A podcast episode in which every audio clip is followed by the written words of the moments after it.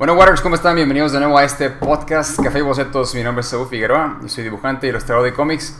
Y en esta ocasión nos acompaña nada más y nada menos que Rulo Valdés, nuestro camarada, eh, excelente dibujante, eh, publicista, director de videos, todólogo, de todo. Este, pero muy contento de tener aquí a Rulo. ¿Cómo estás, Rulo? Bien, hermanito, ¿cómo estás tú? Qué gusto saludarlos a todos por acá. Claro que sí, eh, yo muy bien, muchísimas gracias y encantado de que nos acompañes esta vez. Ahora sí, por fin te tenemos aquí para hacerte unas preguntas, para que nos cuentes de tu historia, para que nos cuentes qué es lo que te, qué es lo que te impulsa, qué es lo que te inspira, etcétera, etcétera. Entonces, eh, rápidamente yo siempre les cuento a, mis invitados la primera vez que yo me enteré de su trabajo o de su nombre.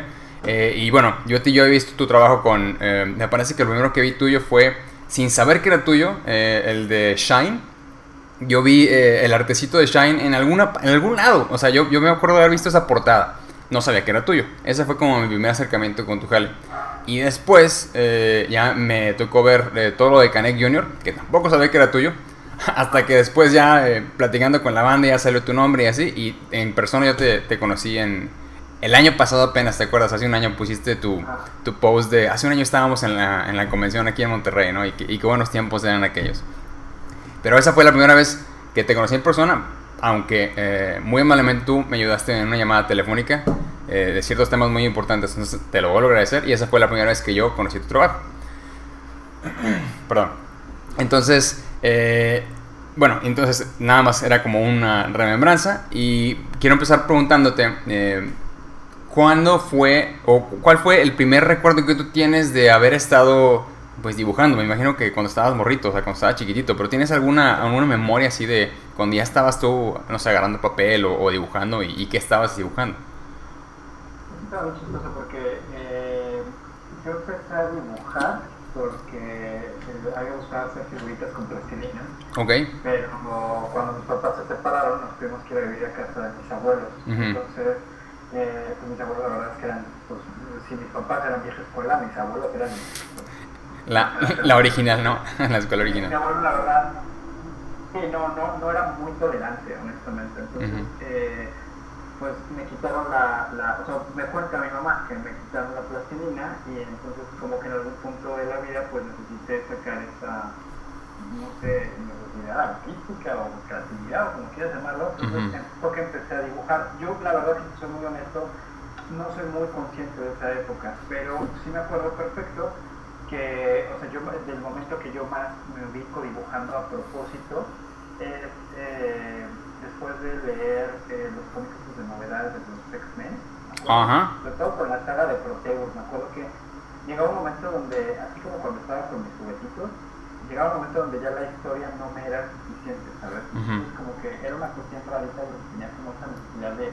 de como contarla a tu manera o de contarla tú, entonces empezaba yo a hacer mis propios cómics uh -huh. y empezaba yo a, a, a dibujar mis historias. ¿no? Es la única vez que yo me acuerdo que inclusive pedí a mi mamá que me comprara una libreta blanca, pero algo que era muy chistoso y es, y es una buena, eh, por eso siempre es una pregunta bien chistosa y uh -huh. muy buena, uh -huh. es que yo no me concebía a mí mismo como dibujante, porque yo no asumía que estuviera dibujando, no sé cómo explicarlo de otra manera, pero para explicar un poco breve, eh, pues yo no era ni el que mejor dibujaba de la clase. O sea, cuando la gente asume que dibuja es porque pues tú los veías haciendo sus cuadros de Cristóbal Colón o cosas así, se veían bueno, increíbles, sí. súper ilustrados, súper coloreados. A mí me gustaba nada más hacer dibujitos de personajes. Entonces de repente agarraba la onda de me gustaba mucho Mega Man, me gustaba mucho que mi, o sea, me gustaba mucho, mucho la como esta, esta síntesis de dibujo japonesa y entonces me gustaba que los monitos todos tuvieran caras de Mega Man. Uh -huh. Por ejemplo, Mega Man también para mí fue un trancazo porque era este rollo de que los personajes eran eh, Double Man, Iron Man. Sí, sí, sí. Entonces, eso a mí me daba la pauta como por ejemplo de repente decir, ¿sabes qué? Me gustaría dibujar a los, a los villanos del Hombre Araña, uh -huh. pero con este estilo. Entonces uh -huh. era lo que hacía. Entonces, como que digamos que pues, eran mis dibujos para mí, o sea, ni siquiera era como, como que a la gente eh, le llamara la atención o me concibieran como dibujante, porque siempre eran rayas raras y desproporcionadas, honestamente. Entonces, realmente yo crecí, y te estoy hablando ya grande, eh, pues por ahí de los 15, 16 años, asumiendo que dibujaba, pero ni siquiera era como dibujaba cosas padres, ¿sabes? O sea, uh -huh. y me cansaba mucho en ese momento dibujar otras cosas que no tuviera que ver con muñequitos, con monitos o con o con cualquier cosa de ese estilo, ¿sabes? O sea, todo lo que me gustaba dibujar, por ejemplo, en su momento lo que también para no entrar en caso, son los caballos de zodiaco. Entonces estaba yo, y en esa época era muy difícil, eh, no podías grabar las cosas, ni siquiera tenías manera de ponerle pausa, o sea, era VHS, lo que mejor, y era todo un show, y bueno, nosotros no teníamos alcance una videocasetera. Entonces, pues tenía yo que verlo, levantarme temprano y poner toda la atención del mundo para estar sacando las armaduras en, en, dibujitos. Entonces,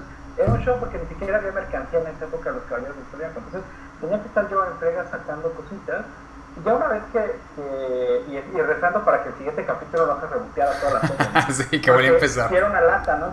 Te juro. Entonces, yo me acuerdo que me, emocioné mucho con los Caballeros de Oro, por ejemplo. Entonces, era estar sacando, sacando los bichitos.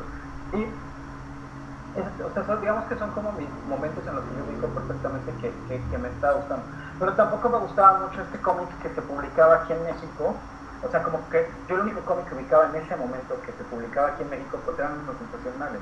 Entonces yo no me vinculaba, digámoslo de alguna manera, con esos estilos. Como que lo mío eran los superhéroes. y, y, luego llegó una época en donde me empezó a gustar muchísimo Evangelion, sobre todo Akira, ¿no? En su momento. Y eh, Macros, que fue todo un trancazo. Y lo que a mí me rompió la cabeza fue Macros Plus, que de repente el estilo era como muy eh, raro yo en ese momento como que abandoné un poquito el cómic americano y entonces de repente vuelvo a ver, eh, un día de repente veo en un cómic unos dibujos que son igualitos a los de Marcos pero veo que son de los hombres X.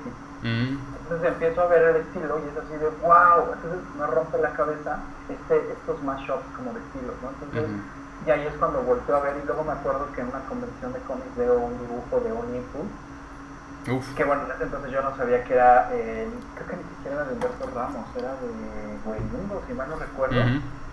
Muy parecido. Me la cabeza, fue como, es que esos estilos se ven súper padres, como caricaturas, como, entonces ahí es cuando ya me empiezo a involucrar y me empiezo a dibujar y entonces empiezo, digamos que a tomar como ya la decisión de empezar a dibujar a propósito este tipo de cosas, empezar a ver un poquito sobre sobre cómo se ven estos diseños de personajes, sobre cómo se pueden, o sea, por ejemplo, lo que los japoneses tienen unos diseños muy elaborados de personajes y les meten muchas cosas, entonces como que ahí es donde ya me empiezo a, a, clavar como un poquito más yo mi mente con respecto a eso, y no es hasta los 17 años que de repente un día voy a revisar un, una, una chamba, este, estaba yo trabajando, creo que de mesero, de mensajero, porque, eh, porque además es otra con la situación en casa, pues obviamente salí de mi casa a los 14 años. Entonces, pues de los 14 a los 17, pues todo tipo de trabajos, o sea, todo tipo de cortando boletos en los teatros, mensajero, mesero, y como tenía yo que pagar mi renta, mis alimentos todas estas cosas, pues entonces tenía yo que trabajar en trabajos que no me pidieran la secundaria terminada, pero que sí me permitieran ganar una buena cantidad de dinero para poder pagar renta, luz, agua y papel de baño. Entonces, cuando yo me entero a los 17 que se puede trabajar de esto y que de repente alguien está haciendo storyboards en una agencia, pues como, oye, ¿qué tengo que hacer para dedicarme a esto? Y ahí es cuando empiezo ya en forma a ver qué es lo que se necesita para entonces empezar a dedicarme a eso. Y la verdad ahí sí tengo que admitir que tuve, la verdad, bastante buenos maestros y gente que se dedicaba. Entonces, también me tocó aprender muy dentro de la marcha, pero en ese inter yo ya había tenido trabajos de venta puerta por puerta, digo, mensajero, mesero, este, seguridad en un antro, este, había yo tengo cortado boletos en los teatros, había trabajado este, de, en lobo en seguridad, o sea, como que ya había tenido muchos trabajos, que digamos que, sobre todo en venta, tuve como chance de, de, ver muchas cosas y aplicar muchas cosas que después en publicidad como que se fueron refinando bastante bien. Entonces también eso fue padre porque digamos que una de las cosas que me di cuenta en publicidad que si yo me, dedicaba y aprendía mucho, era fácil subir de puesto. Entonces eso fue padre porque ya mi segunda chamba ya no fue como asistente de arte, ni siquiera ya fue como periodista. Más bien ya no fue como periodista o asistente de bocetista, sino ya fue como asistente de arte. Y ya de ahí ya mi siguiente chamba fue director de arte y ya así fui subiendo hasta que ya terminé siendo eh, director creativo. Entonces son ese tipo de cosas las que de repente dices, híjole, pues estuvo una carrera que se fue como armando muy a partir de, eso, de dedicarme y aprender. O sea, yo lo único que aprendí en todas las chambas, pues es que cuando llegabas a la chamba, pues tenías que aprender todo lo que pudieras y ser, ser bueno en cualquier chamba es lo mínimo, el mínimo requerimiento de cualquier trabajo. siempre tienes que buscar cómo dar la vuelta, siempre tienes que buscar cómo dar más. Entonces, digamos que eso fue pues muy bueno y pues que también nunca le he sacado a la chamba. Entonces, eso fue también muy bueno porque pues eso me ha permitido, como tú dices, trabajar en videos, trabajar con lo de Notfest, este, estar con, haciendo cosas en películas, entonces, o sea, y muchas chambas que, que pues, luego la gente ni siquiera se entera que, que, uno hace, ¿no? Cuando trabajas en publicidad, entonces pues, es, eso, o sea, haces un montón de comerciales, creas un montón de, de proyectos y haces un montón de cosas y, y, y, y son trabajos como anónimos, por decirlo de alguna forma, ¿no? Entonces está padre. Sí, y bueno, como bien lo mencionas, Rulo, es, yo creo que las, las chamas o los trabajos se, le van presentando al que los trabaja en serio, ¿no? O sea, el, el, no tener, digamos, una, a lo mejor una educación formal, sobre todo en, nuestra generación, eh, digamos que no era, no era tan común, pues, tener a lo mejor unas carreras que te dijeran exactamente cómo, cómo hay que dibujar, cómo hay que ilustrar, como que ibas armando, pedaceando ahí, eh, como si fuera un rompecabezas, ¿no? Y, y, lo que mencionas también tiene mucho, mucho sentido. O sea, el, el, el, fregarle, el buscar el trabajo, buscar la chamba, y si te ven que tú estás buscándolo eh, y tienes una oportunidad, pues a tomarla, ¿no? Y vas escalando y escalando. O sea, eso, eso es eh, muy recurrente. Me ha tocado platicar con, con varios de, la banda aquí en el podcast. Eh, de hecho, me viene a la mente este el colorista Anders Zarate. No sé si lo ubicas. Él también me comentó lo mismo me comentó lo mismo de que él, no necesariamente estudió eh, pues cómo, cómo colorear o cómo ser eh, eh, colorista de, de, proyectos, pero él fue buscando la oportunidad y hasta que le aprendió y le fue dando y le sigue dando, ¿no? Entonces eso es como clave, o sea, el buscar las oportunidades, pero con el, la mente abierta de, que, de querer aprender todo lo que uno no sabe. Creo que esa sería la primera parte y el primer tip que se le puede dar a cualquier novato en ese sentido, ¿no? O sea, esta es una chamba que si no te tomas en serio, no te toma en serio a ti. O sea, eso es muy, muy, pues es así tal cual, ¿no? O sea, tú no, no, o sea, tienes que ir buscando la chamba, tienes que ir buscando las cosas, ¿no? Y digo, obviamente, pues siempre va a haber quien lo haga mejor que tú, ¿no? Siempre va a haber quien lo haga eh, pues de una manera más rápida, si todo que lo hagas de una manera más bonita, si todo de una manera, o sea, al final del día no te puedes mover a partir de eso, tienes que moverte a partir de tomar en serio el trabajo, si te cae el trabajo, hacer lo mejor que puedas, con el tiempo que te dan, con el dinero que te dan, es como una filosofía de trabajo, o sea, la verdad es que, y obviamente en ese inter, pues profesionalizarte lo más que puedas, ¿no? Y no sé, a mí me da mucha risa porque de repente ahorita ya todos de repente somos como muy expertos con respecto a los temas de los cómics, ¿no? Pero la verdad es que hay como muchos ejercicios, muchas cosas que tienes que ir viendo, hay cosas que tienes que ir aprendiendo conforme a la narrativa, conforme al color, conforme a dibujar, conforme a entender que no solamente es dibujar bien, sino contar las cosas con historia, conforme a que no se trata solamente de, que el color se vea impresionante, sino que la atmósfera sea la correcta. Entonces son muchísimas cosas que te tienes que ir especializando y la verdad también se ha dicho, tampoco hay muchos lugares. Digo, hoy en día, y gracias a Thor bendito, ya no hay tanto pretexto para no, a no aprender, ¿no? Porque ya en internet, en el celular, ya lo tienes a la mano. Pero sí, pues así a nosotros, o bueno, por lo menos a mí algo que me tocó fue, pues que era una generación de que era eso, o sea, ¿sabes qué? No estudié una carrera propiamente, pero eso no quiere decir que no haya estudiado lo que estudiaron o sea, requirió la misma cantidad de esfuerzo que estudiar una carrera, porque estarte comprando libros, estarte comprando cómics, estarte comprando cosas que tengan que ver con con esto de, buscar información constantemente, pues es un show y la verdad es que también gastas una cantidad de dinero, una cantidad de tiempo, una cantidad de esfuerzo que a veces no se ven tan reflejados porque finalmente es, inversión y eso, es algo que de repente siento que a veces eh, a esta generación le cuesta un poquito de trabajo asumir, ¿sabes? me ha tocado mucho, por ejemplo, con los alumnos nuevos que he tenido, que a veces sienten que el tomar un curso ya te va a hacer eh, y como que siempre es de repente una, una ley del mínimo esfuerzo, ¿sabes? Mm. A veces pareciera que, que, que, sentarnos a leer un libro para aprender algo, como no nos lo están diciendo directamente, nos cuesta trabajo ver, o sea, me ha tocado que de repente le diga a alumnos que tienen que estudiar un libro determinado, y decía, bueno, pero ¿qué parte? Todo el libro. es como, ah, entonces, eh, son ese tipo de cosas que, digo, y, y, y, por un lado, ¿no? Porque por otro lado también está otra cosa buena que tiene esta nueva generación, es que justamente absorben mucha más información y tienen muchas más cosas. Entonces, son como esas cosas que creo que al final se resumen en qué tan en serio te lo tomas, ¿no? Quienes se lo toman en serio son los que terminan sobresaliendo, quienes no se lo toman en serio, pues abren blogs para criticar a la banda, ¿no? no, no, claro, claro. Eh, y, y te doy toda, toda la razón. Eh, pues de hecho es una carrera donde nunca terminas de aprender, o sea, siempre, siempre tienes que estar actualizando como en cualquiera, pero esta es, a lo mejor hay muchas cosas que no se perciben y que se pueden suponer fáciles, pero uno las hace ver fáciles, pero porque llevas toda una cantidad de años trabajando y aprendiendo y, y desarrollándote para que salgan las cosas así como vayan saliendo, ¿no? Pero hay todo un una vida de estudio, de trabajo, de, de, horas nalga, de estar sentado, dibujando, coloreando, practicando con la computadora y también, como mencionas, toda una inversión. Eh, y eso también se tiene que ver reflejado obviamente en, pues, nuestras tarifas y qué es lo que vamos a hacer nosotros para seguir desarrollándonos y obviamente pues, para, para vivir, ¿no? ¿Estás bien? Ah.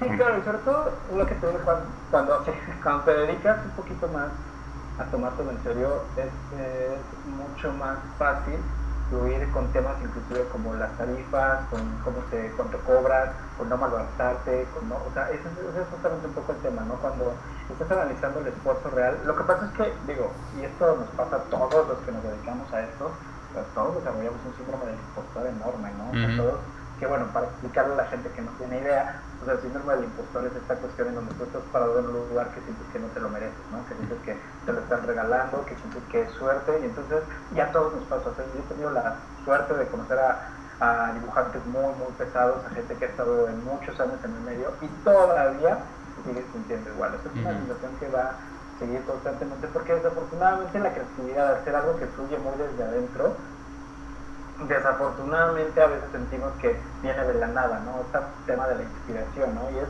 en realidad no, no es así, o sea, la inspiración, todas estas cuestiones, es información que tu cerebro va traduciendo, que, que tú no estás consciente todavía de ella, pero que va fluyendo. Entonces, mientras más te vas llenando de información, de libros, de cosas, pues va fluyendo de maneras diferentes. Y obviamente también cada dibujante tiene skills diferentes, ¿no? hay algunos que les gusta más eh, que el color sea muy bonito, hay unos que les gusta más que las narrativas sea diferente, hay unos que no les gusta clavarse tanto en el detalle, pero les gusta clavarse en, la forma, hay otros que, les, que es al revés, que les encanta, yo soy de los que les encanta meter las rayitas a todo, entonces, y se vale, creo que eso es lo parte de lo divertido del mundo del cómic, ¿no? Que puedes eh, hacer y generar todo desde donde te venga en gana, ¿no? Entonces, creo que eh, volvamos a lo mismo, entonces, ¿qué tanto estudies, qué tanto te dediques, qué tanto te lo tomes en serio, ¿no? Que tomes en serio a ti mismo, ¿no? Sin, sin a veces sin caer en esta egolatría de, de pues, soy increíblemente bueno, pero sí darte cuenta que de repente pues estás como que si quieres jugarle a las ligas mayores, pues te tienes que comportar un poquito como si estuvieras en esas ligas, ¿no? Entonces desde ahí, pues te dando cuenta cómo te tienes que empezar a, mover y fluir, ¿no? Y digo, hasta cierta manera, digo, perdón, hasta cierto punto es normal siento yo que cuando vayas aprendiendo o te vas dando cuenta de cómo van haciendo las cosas, al principio sí te sientas que es el que mejor dibuja del salón y dices, ah, pues soy muy bueno dibujando, ¿no? Y no sé, a lo mejor después brincas a la prepa y sigues siendo el mejor de la prepa y dices, ah, soy buenísimo dibujando. Y luego ya te encuentras con el mundo laboral, el mundo real y dices, ay, qué hijo, hijo, se me hace que, pues se me hace que no soy el mejor, ¿no? Entonces esos, esos, como topes de, de, de vida son los que uno va aprendiendo con la experiencia eh, y bueno, por ejemplo, a, mí eh, hasta el día de hoy me sigo dando cuenta que es que me falta un chorro por dibujar, o sea, tengo que dibujar todo lo que no haya dibujado antes, ¿no?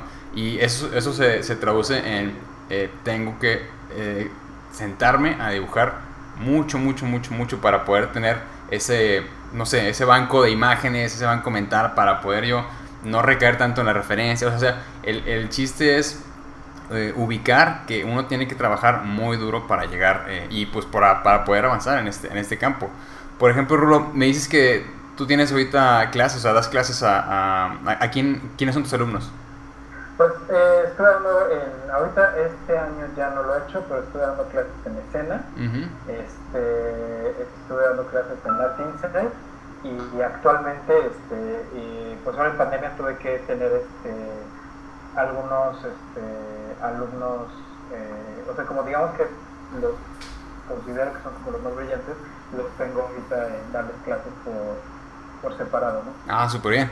Digo, te lo pregunto por, por, no sé si has tenido a lo mejor conversaciones con ellos que hayan, te hayan preguntado o hayan sacado a relucir a lo mejor algunas dudas de, de realmente ya de, materia o, a lo mejor eh, preguntas que te hayan hecho que que sean, no sé, más ubicadas de, de, dibujo, pero no sé, cosas que te hayan brincado, de, que te hayan llamado la atención, de cosas que a lo mejor ellos no saben y tú, por tu, por tu carrera y tu experiencia, eh, sí les hayas tocado eh, eh, decir, ¿no? O sea, alguna información así chida.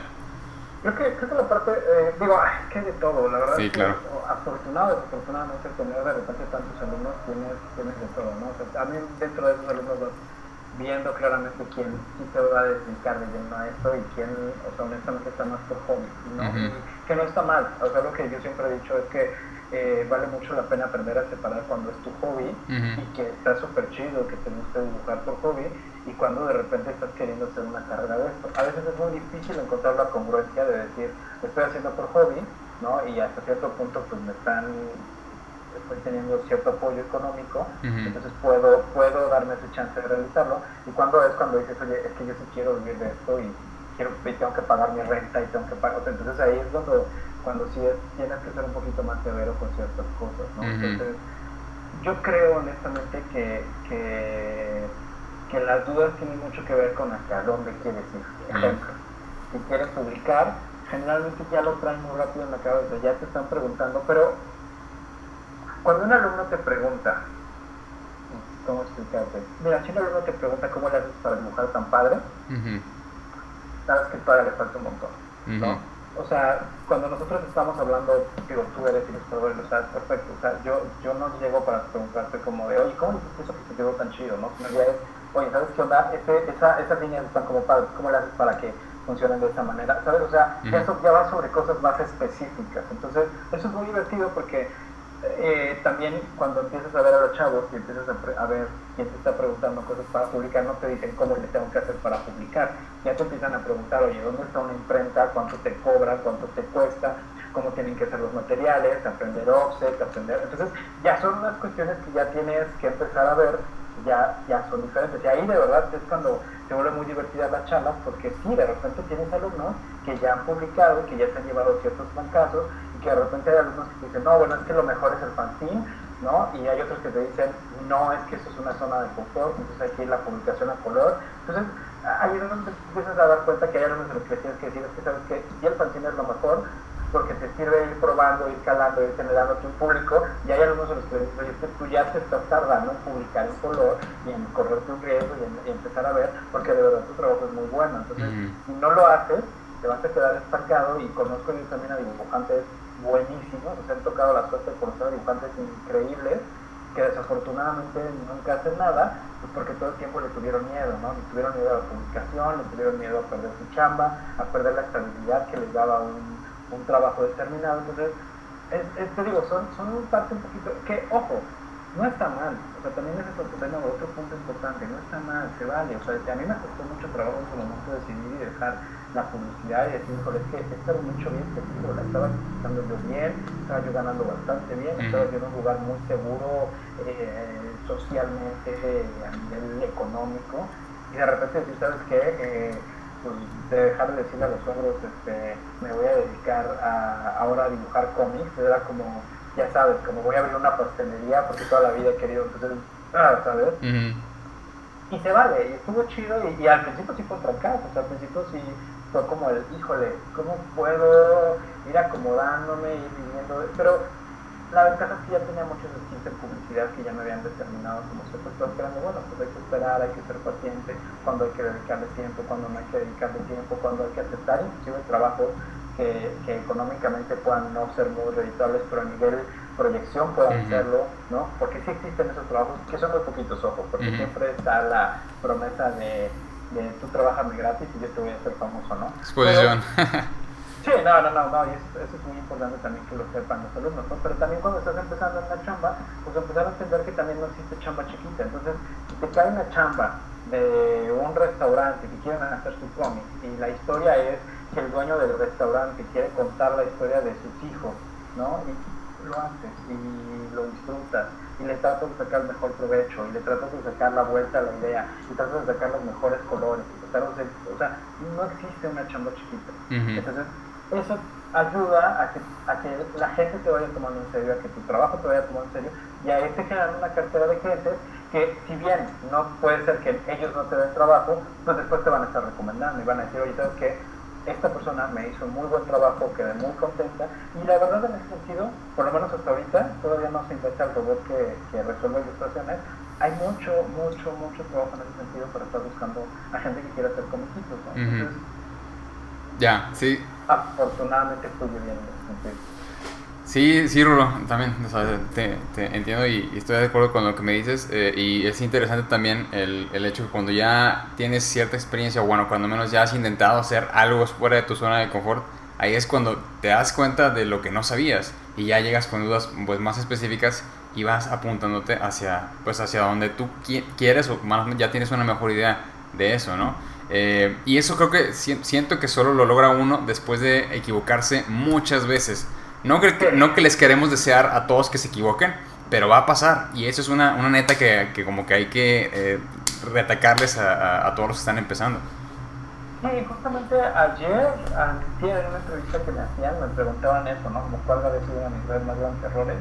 Y yo la verdad no sabía, porque, o sea, de repente son tantos, o sea, así que son como las novias, ¿sabes? O sea, volteas al pasado y dices, pues igual no estuvo tan padre esta parte, pero la verdad aprendí tanto que, pues hasta cierto punto se lo agradezco, ¿no? Entonces, lo mismo pasa con la chamba, dices, híjole, no me acuerdo exactamente, ¿no? Conté una anécdota de un storyboard que en su momento me quedó demasiado grande el en la chamba que era, y yo pensé que era algo muy fácil, entonces me di cuenta que yo me había confiado demasiado, pero lo mismo pasó cuando fue lo de las becas del POCA, o sea, fue mucho trabajo, fue mucho más arduo de lo que la gente piensa que es un trabajo de una beca, y al final, pues, eh, todo el mundo piensa que es como, ah, bueno, ya recibí la beca y entonces ya me puedo dedicar a vivir de ello, ¿no?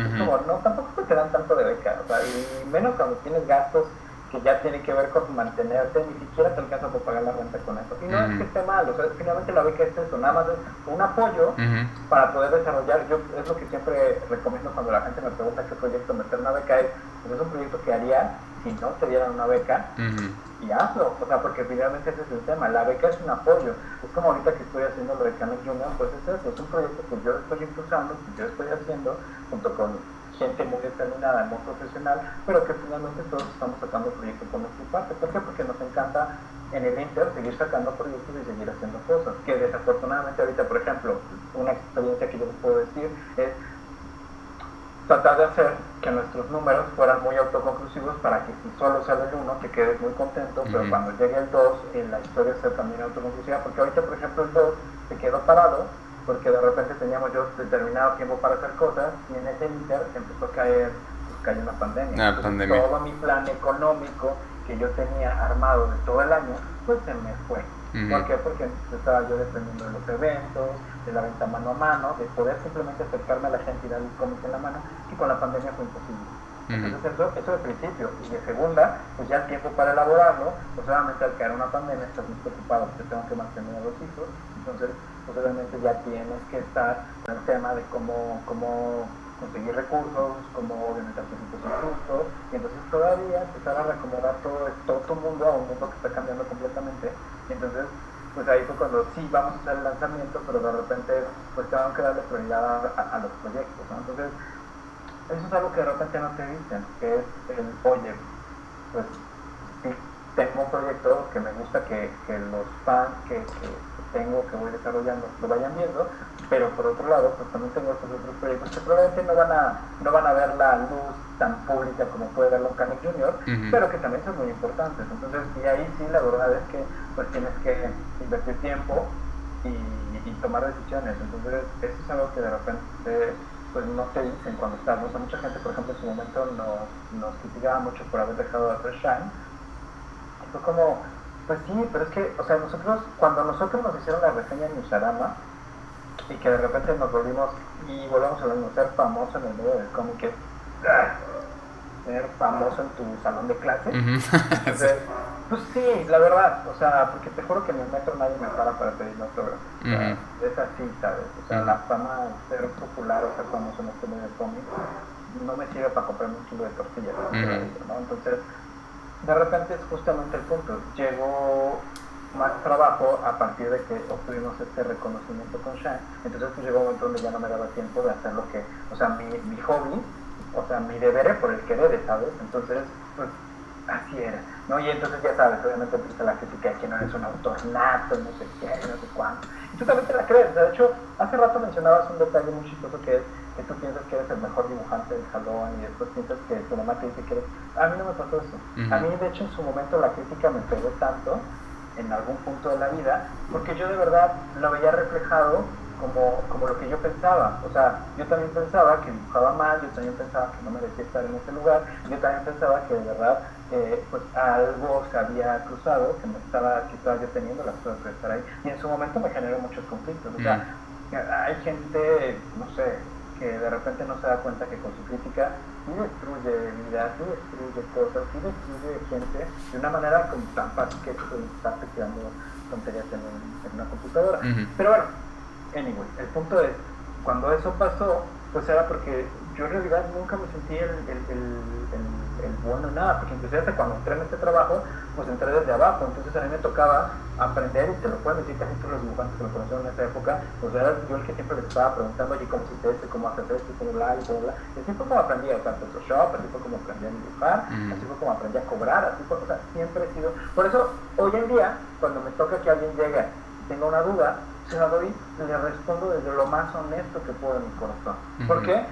Porque en su momento yo era la persona que estaba haciendo esas preguntas, que, que alguien te dé la información lo más real posible, lo más cercano a cómo es, pues es muy importante. Y también me tocó conocer dibujantes o gente del medio que me dijera, no te quiero decir, ¿no? ¿Por qué? Porque eso no se pregunta, ¿no? Y es como, ah", ¿sabes? O sea, entonces, es lo que te digo, o sea, es, un medio que va, que va moviéndose. Y en mi caso, pues yo nunca me he sentido mejor que nadie, ¿no? O sea, jamás he pensado que, que, dibujo mejor que bla o que alguien me debería... No, hago mi trabajo cumplo con mis tiempos, trato de tocar lo mejor que puedo y es lo que hago todos los días. O sea, porque desde que me despierto hasta que me duermo, estoy dibujando y haciendo cómics y digo eso. Entonces, ¿sabes? No tengo tiempo de como para estarme ya ahorita, digo, pero me costó muchos años de aprenderlo, pues estar con las dudas de, ah, sí se le bueno, no se le bueno. Eh, ay, no, pues mi, mi, intención, todo tiene que ver con el proyecto, y hablo un poco más en si el proyecto es bueno, qué necesidades tiene mi cliente, qué necesidades tiene a quien va dirigido, cómo puedo hacerlo que sea lo más que la comunicación sea lo más cercana a lo que mi cliente necesita, sin perder mi esencia, mi trabajo, que se pueda ver mi trabajo identificable, pero por otro lado, que el cliente tenga lo que él necesita, porque al final el día es quien me está pagando y es quien me está haciendo un requerimiento específico. Entonces, hay proyectos muy grandes desafortunadamente tienes que soltar porque dices, ¿sabes qué? Es que quizás este proyecto es muy grande, pero ahorita tengo este otro proyecto que es más chiquito, pero me van a pagar inmediatamente, entonces tengo que resolverlo. Y este otro estaba muy padre y todo, pero pues es que lo quieren meter para quitarte, entonces como, mm, creo que ahorita tengo que, que, que, que así es, es una chamba que va haciendo muy así, ¿no? Y hay veces que dices, pues por ejemplo se arman las cosas como en el caso de Canek Junior y que dices que no puedo soltar esta chamba porque es increíble, es lo que siempre he querido hacer, entonces y esas chambas también te van generando otras cosas, porque gracias a Canon Junior empezaron a salir otros proyectos que también la verdad ahorita, digo, como siempre, es de los que no puedo platicar, pero que al final del día dices, híjole, cuando salgan de verdad, o sea, van a ver al, al de Canon Junior, ¿no? Entonces, eso es un poco. Y yo siempre creo que, y ese es el mejor tip que yo creo que por lo menos a mí me ha funcionado en la vida, es jamás moverme como si la gente ya conociera mi trabajo.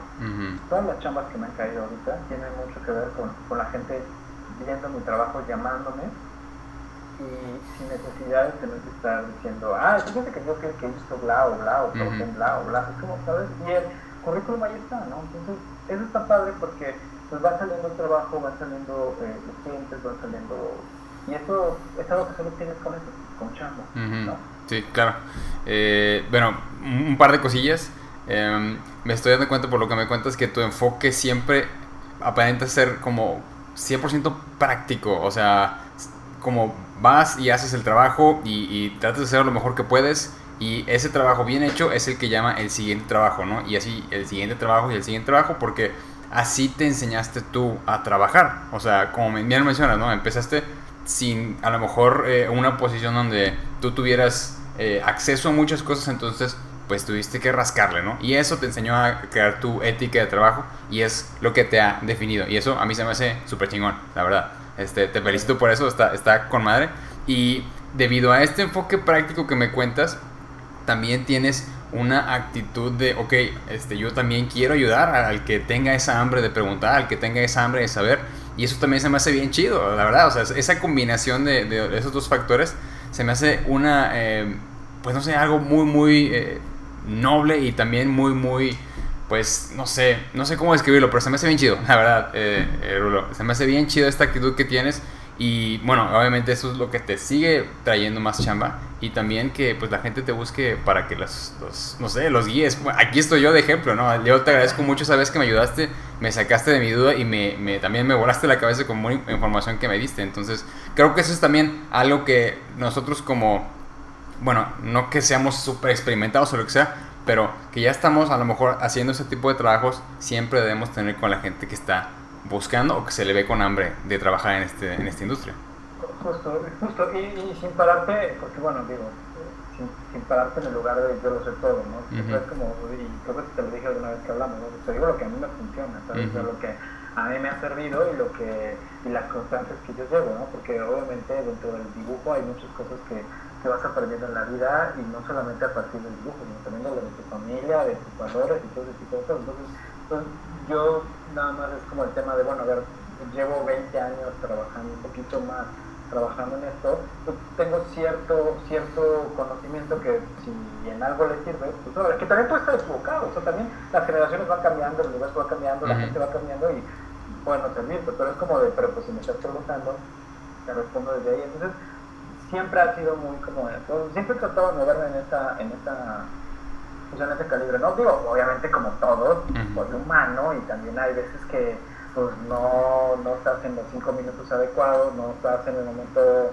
eh, agradable, hay veces que también internet está lleno de demasiada basura y hay veces que también por más que quieres eh, pues, tratar de estar lo más posible, pues es difícil mantener. También obviamente hay veces que también el trabajo, por ejemplo lo que te decía hace rato, ¿no? O sea, de repente ahorita que tengo como estas cosas cruzadas, pues sí dices, híjole, o sea, por más que trato yo de estar bien a nivel emocional, en cuanto a mi familia, a mi pareja y todo esto, pues se vuelve un show porque pues tengo muchas cosas en la cabeza, tengo que entregar el trabajo, tengo que preocuparme por comer bien, tengo que pararme un ratito de la silla, tengo que, no me puedo parar porque tengo que avanzar, de repente me doy cuenta, este, ya son las 3 de la mañana y entonces no he terminado, no he dormido, entonces obviamente dentro de ese aspecto de psique, pues también obviamente hay veces que pues, te llegan tus 10 minutos y dices, híjole, ya dicho una tontería, ¿no? Que lo mismo pasa también a veces en las entrevistas. Pues, yo soy dibujante, no soy rockstar como estaba acostumbrado a las entrevistas, entonces pues, de repente también hay respuestas que das y que las das desde el mejor lugar que tú crees, pero pues en ese momento te agarraron dormido dibujando o estabas en otra cosa y es como,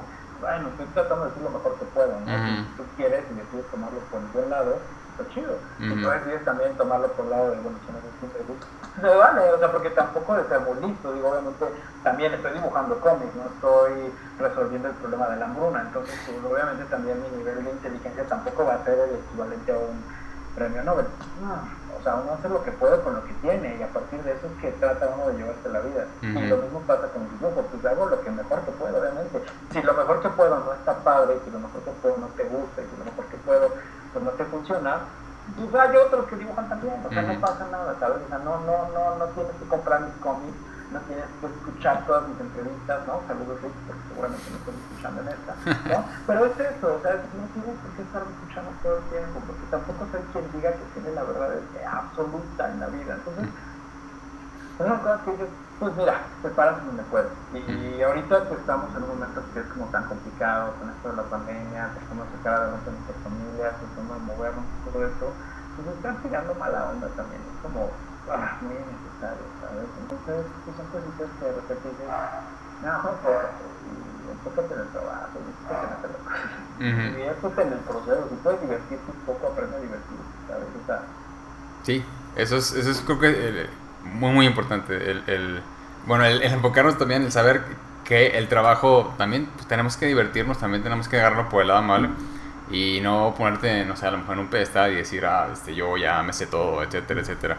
Eh, pero algo que decías era me llamó la atención también Rulo eh, que es no es fácil encontrar ese balance eh, entre pues tengo que trabajar y tengo que seguir chameando porque pues necesito sacar para la papa, pero pues también mi, mi salud mental es importante, mi familia es importante eh, y pues tengo que encontrar, tengo que encontrar tiempo para, para balancearlo todo. Entonces, eso a lo mejor es algo que eh, tampoco te lo dicen cuando, cuando estás empezando, ¿no? Sí, sí, no, me pasó cuando nació mi primer hijo. O sea, sí llegó un momento en que dije, es que, porque además eso de que los niños están todos bajo en este caso fue cierto. Se empezaron a quedar tanto trabajo y tanta cosa que yo sentía que justamente por cuidarlo, pero de repente llegó un momento donde yo estaba siendo muy ausente. Entonces, te digo, ahí es cuando empiezas a mirar el éxito y decir, a ver, ¿dónde realmente se encuentra una persona exitosa cuando se encuentra un trabajo exitoso? Y es como, mira, he tenido la suerte, porque supongo que en ese sentido es más bendición de todas que otras cosas, de poder trabajar en lugares muy chidos, ¿no? Y hacer cosas muy interesantes, ¿no? Parecí por amor de Dios en un video de reggaetón, ¿sabes? O sea, cosas que ah, ¿sabes? O sea, eso no me lo esperaba, ¿sabes? Como decían en, el caballo fue sorpresa, ¿sabes? pues vas, vas aprendiendo y vas moviéndote, pero también por lo menos para mí siempre ha sido muy importante y a diferencia de muchos dibujantes que conozco, pues sí darle como cierta estabilidad al tema familiar, a no perder momentos con mis hijos, a pasarla bien con ellos, a, a, poder estar ahí cuando tengan como ciertas dudas, ciertos momentos. Entonces, desde ahí la verdad se vuelve algo que a veces no nos dicen. Pero es que te digo, también el problema es esto, cuando se mezcla con este síndrome del impostor, porque como pensamos que tenemos que aprovechar la oportunidad, no lo vemos como un trabajo, por decirlo así, godine, que tengamos que levantarnos a las 9, ponernos a trabajar hasta las 3, comer bien, son cosas que digo, yo casi a mis 40 estoy empezando a entender ese tipo de detalles apenas ahorita, de la importancia que tiene el comer bien, el descansar un poco, el, el, que no tú tengas que estar, todo el tiempo trabajando, o sea, tú ves mi entorno y pues todo mi entorno está diseñado para que esté constantemente pensando en trabajo, pensando en trabajo, pensando en cómo tengo que sacar ideas, en cómo tengo que fluir, en cómo... Y también de repente llega un momento en que se una, una histeria, la verdad, muy fuerte. Entonces, dentro de todo he tenido que aprender lo que te digo. Por ejemplo, un detalle muy interesante y creo que le puede cambiar la vida a cualquier dibujante es consíganse una buena silla y así bien. Eso es toda la diferencia. De verdad, eh, se los va a agradecer su cuerpo algún día. Porque te juro, uno está todo el tiempo en la postura, en el agachado, dibujando. Y, y, te digo que son cosas que estoy apenas aprendiendo ahorita. O sea, no, no, no, no, me, me, me, ha costado mucho trabajo, teo, o sea, con mis hijos y con la vida y todo esto, pues tienes que aprender a, a prepararles de comer, a estar como buscando cosas sanas. Entonces, pues yo creo que son cosas que si nos las dijeran desde que empezamos, otro gallo nos cantara, ¿no? Me gusta ahorita empezar a ver que ahorita se están poniendo de moda ya los dibujantes mamados, ¿no? Porque, bueno, está chido porque pues ya están empezando como a, a, pensar un poquito fuera de la caja, ¿no? Pero eh, es lo que te digo, son cosas que creo que valen mucho más la pena de repente y empezarte a meter en eso y va haciendo esta diferente tu onda, ¿sabes? Tu onda, esto también se va reflejando en tu trabajo, en qué tanta necesidad tienes de, de, de, agradar con tu trabajo, qué tanta necesidad tienes de cumplir con el trabajo, de hacerlo bien, de divertirte. Y te digo, vuelven tips muy chiquitos y muy cosillas que aparentemente pudieran resultar muy tontas o muy obvias, pero al final se termina, termina haciendo una vida mucho, mucho más relajada. Sí, sí, claro, este Rolo. Y, y a veces no te das cuenta de, lo que vas necesitando hasta que ya te empieza a doler la espalda o de que ya te empiezas a enfermar muy seguido porque no has dormido, no has descansado y pues ahí estás sacando los deadlines y lo que tú quieras, pero tu salud se va deteriorando. Y pues si no hay salud, pues no puedes trabajar. Y, y cuando tienes familia, pues sale peor, ¿no? Entonces, sí que bueno que, qué bueno que ya está viendo más conciencia en ese aspecto. Aunque, aunque habrá quien no no, aunque le digas y, y, le muestres qué es lo que a ti te pasó, a lo mejor no va a hacer caso hasta que le pase a, a esa persona, ¿no? Digo, esperemos que no haya muchos, muchos así. Pero, pero sí, o sea, uno no eh, eh, escarmienta en, en piel ajena. Así es, eso sí, definitivamente. Y yo me considero de tanta insistencia en decir estas cosas, porque yo soy justo de necesidad de, ay, a mí no me va a pasar, ¿no? Y ay, no, si ya de repente te das cuenta que la espalda ya no funciona igual, o por ejemplo eso, que ya no te puedes desvelar. O sea, yo llegaba a un momento donde yo tenía este loco pensamiento de, como soldado, con dormir cuatro horas era suficiente, y era pararme a trabajar, y si bien dormía, ¿no? O sea, llegó un momento dado donde, pues sí, me cobró la factura y fueron casi dos meses sin hospital y en el día me quitaron la apéndice, me quitaron la testícula, este, o sea, y era eso, o sea, de repente no sabía qué tenía, ¿no? Y era un tema de, de híjole, pues, tanto, tanto estar trabajando para gastarte el dinero en el hospital, la verdad es que no está nada Y más cuando te gusta coleccionar tanto contenido de estas, dices, híjole, o sea, sí te da coraje, ¿no? Es que ahí es donde te digo, son esas cosas que dices, eh, sí, sí se vuelve parte importante de la chamba, ¿no? Y ahí es donde, pues ahora sí que no todos nos lo Excelente, Rolo. Oye, pues ya estamos ahí en la recta final. Eh, a lo mejor podríamos ir resumiendo, bueno, no resumiendo, pero a lo mejor sacando quizás tres tips que tú pienses que le podía servir a a lo mejor a alguno, no sé, algún chavo que esté iniciando en esto si pudieras decir a lo mejor tres cosas eh, que le, crees que le puedan servir, este, ¿qué le dirías? Pues yo creo que lo de siempre sería, primero que nada, que se la crean. si van a decidir tomar esto, esto es un trabajo como cualquiera. Entonces, no existe un trabajo eh, que sea serio, que no requiera preparación, que no requiera de higiene, que no requiera de tener que estar haciendo relaciones públicas. Segunda, eh, que practiquen un montón. este es un trabajo que requiere mucha práctica. O sea, los violinistas, los pianistas lo entienden, ¿no? Es parte de su proceso de estar practicando todo el tiempo. Aquí es igual. O sea, a mí en ese sentido uno de los dibujantes que yo más respeto en el mundo en ese sentido ha sido René Córdoba, porque siempre me ha, o sea, me ha gustado mucho cómo es un ejemplo en ese sentido, que constantemente está subiendo su trabajo, constantemente está subiendo sus experimentos, constantemente está subiendo y se lo toma muy en serio, ¿no? Entonces, él se me hace un perfecto ejemplo de cómo deberíamos estar casi la mayoría de los dibujantes en ese sentido, ¿no? Y la última es, de verdad diviértanse. O sea, al final del día esta chamba es para eso. O sea, es una chamba para que, para que la estés vinculando con gente, estás comunicando cosas, Entonces, también es eso. O sea, yo creo que se vale comunicar lo que tú necesites, ¿no? Si es algo político, si es algo físico, si es algo mental, si es algo emocional, eso, eso es tu cuestión.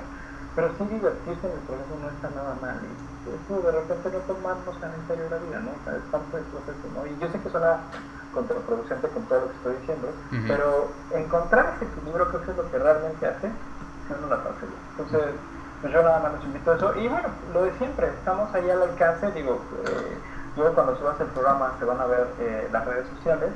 Estamos al alcance de cualquier pregunta, duda, todo. Por favor, acérquense. Pueden, tanto a ti como a mí, pueden preguntarnos lo que quieran y ahí vamos a estar.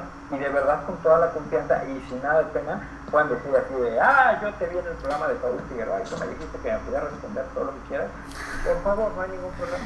De verdad, de eso se trata. Y las redes sociales nos sirven para eso. Y la verdad, en ese sentido, gracias a Saúl, porque nos permite vincularnos, conectarnos con la gente y este tipo de programas funcionan mucho. Yo por lo menos soy muy fan, porque así puedo ver artistas que yo admiro, a gente que yo respeto mucho y poder darme cuenta también de repente cómo son sus pensamientos y ver que quizás no estoy tan solo en este mundo. Entonces, pues si esto le sirvió a alguien, a cualquiera que me esté viendo en este momento, a ti que me estás viendo en este momento, pues puedes escribir sin ningún problema. Estamos ahí a la hora. Y pues, finalmente de eso se trata de vincularnos, de conocernos y de Claro, hagan comunidad, chavos. Conózcanse, eh, ayúdense. Y sí, creo que eso es una, muy buen eh, piece of information. Oye, Rulo, y nada más para, para acabar, eh, ¿qué, ¿qué, vas a sacar pronto? ¿Qué, ¿Qué, pueden estar los que están viendo esto al, al acecho así de cuándo sale lo que Rulo dijo que iba a estar trabajando? Aunque no puedas trabajar, digo, aunque no puedas decir eso, algo que ellos puedan estar pendientes de que vayas a, sacar. Bueno, ahorita estamos con Canek Jr. en el cómic, está, es algo que seguimos trabajando. Estoy trabajando también otro cómic que se llama Melodía de los Arcángeles Negros, que también está ahí pendiente y estoy ya muy emocionado, ya me muero por enseñarlo, ¿no? Y, y, hay otro par de proyectos ahí que yo creo que se van a, hablar hasta por ahí de septiembre, noviembre, que ah, eso sí, me muero por contárselos y es súper chido, pero ya cuando lo vean yo creo que nos vamos a armar unas chemitas virtuales y ya vamos a platicar todo lo que ha sido este proceso, porque ha sido un proceso súper cansado, súper elaborado y súper chido, pero pues es una colaboración bastante interesante, bastante divertida. Entonces vienen cosas buenas y después mi abuela, si Dios quiere y el tiempo lo permite, eh, yo creo que, que, en ese sentido se va, les va a gustar mucho el, trabajo que vamos a sacar. Entonces, pues nada, muchas, muchas gracias por la invitación, de verdad. Excelente, mi Rulo, excelente. Poder saludarte y poder verte, así que sea de manera virtual. La verdad es que siempre eres una persona con expectativa increíble, entonces yo creo que aquí estamos a la hora. No, pero yo agradecer también que me hayas aceptado la invitación. Eh, la verdad es que siempre es un placer platicar contigo. Y, y sí, eh, ya quisiera que ya se, se, acabara esto y nos pudiéramos hacer una carnita asada con unas cheves. Eh, pero bueno, ahorita esto es lo que se... ¿Perdón? Conste. Conste, claro, no, cuenta con ella. Y ahorita eso es lo que se puede, entonces hay que hacer lo que se puede con lo que se tiene. Entonces uno nunca sabe cuánto va a durar en esta vida, así que mira, si es lo que tenemos ahorita, disfrutámoslo. Entonces, pues bueno, eh, pues muchas gracias Rulo, muchas gracias por haberte dado la vuelta aquí, por habernos eh, dado todos los consejos. Eh, tendremos que seguir platicando de muchos, muchos temas, pero por lo pronto tenemos este episodio para todos los que están viendo esto. Y vamos a poner tus redes sociales aquí abajo para que todo el mundo te pueda seguir si no te conoce. Vale, pues muchísimas gracias. Ya está, Un abrazo y de verdad que buena Ya está, mi Rulo Witness. Ya saben, Waters, aquí estuvo, estuvo este Rulo Valdés. Esto fue Café y Bocetos. Eh, denle like, compártanlo, ya saben, hagan todo lo que sea y hagan comunidad, ayúdense. Nos vemos, hasta luego.